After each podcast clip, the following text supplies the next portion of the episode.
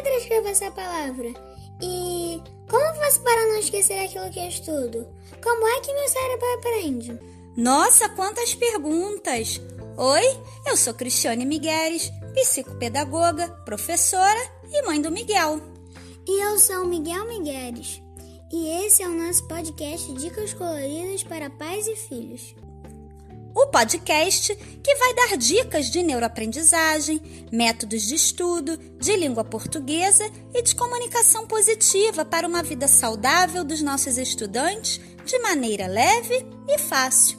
Toda semana, eu e Miguel teremos um encontro marcado com vocês para conversarmos sobre dúvidas muito presentes na vida das crianças estudantes. Se vocês tiverem sugestões, envie pelo Instagram da minha mãe, cristianemigueles.prof. Esperamos vocês aqui para participar deste bate-papo da gente e compartilhar esse conhecimento com seus amigos. Mãe, como meu cérebro aprende? Miguel, estudiosos dizem que o cérebro aprende de várias formas: lendo, ouvindo, observando. Mas as três formas mais eficazes são discutindo com os outros, fazendo e ensinando. Ensinando? Ensinando você aprende? Então fica mais fácil para você, né?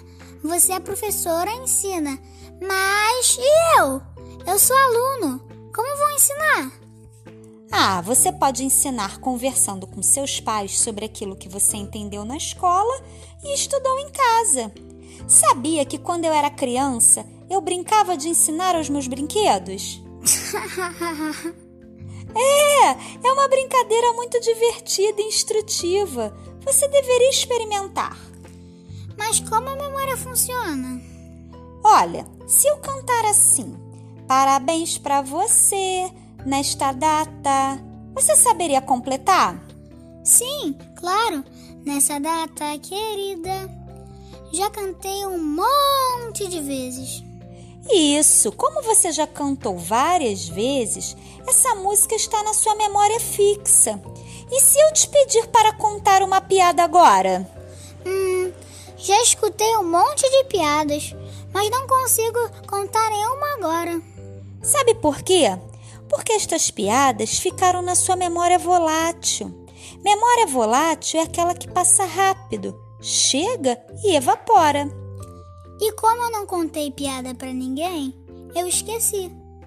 Mas se no mesmo dia você contar essa piada para cinco pessoas, criar um caderno de piadas, gravar um vídeo contando essa piada, gravar áudio e mandar para os seus amigos e treinar para um show de talentos de sua escola, essa piada sairá da casinha da memória volátil e passará a morar na casinha da memória fixa.